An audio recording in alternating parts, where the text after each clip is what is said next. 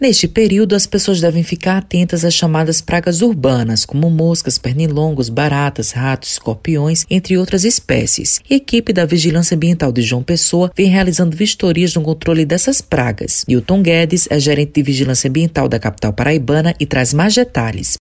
No município de João Pessoa, o combate a pragas urbanas de importância médica fica sob a responsabilidade da Vigilância Ambiental, a seção de controle de vetores. Nesse momento, as pragas de maior importância né, é, urbanas é, com relação à saúde ou adoecimento da população, ou transmissão de doenças para a população, diz respeito aos mosquitos Aedes aegypti, é, que estão no momento favorável, já que essas chuvas de verão facilitam o acúmulo de pequenos depósitos de água, depósitos principalmente artificiais criados pelo homem e que são os preferenciais desse, desse inseto. Aumenta a população, consequentemente o risco de transmissão das arboviroses dengue, zika e chikungunya.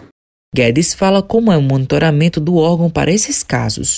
O monitoramento e controle é, de todas essas espécies é baseada principalmente na questão dos quatro A's: água, abrigo, acesso e alimento. Nós temos um telefone à disposição da população, que é o 3214 5718 para orientações e notificação da situação. E aí nós, de acordo com a espécie, a situação, é, direcionamos ações de controle. Newton ainda deixa um alerta para a população em relação ao mosquito da dengue.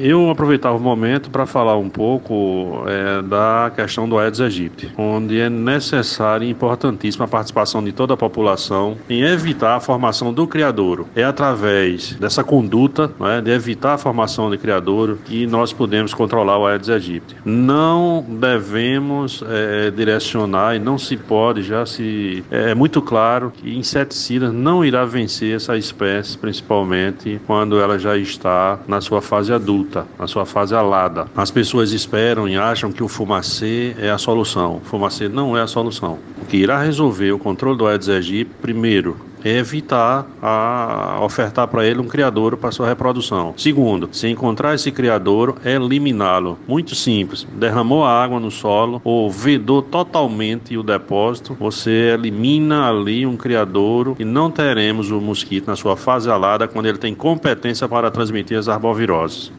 Matheus Silomar para a Rádio Tabajaro, emissora da EPC, empresa paraibana de comunicação.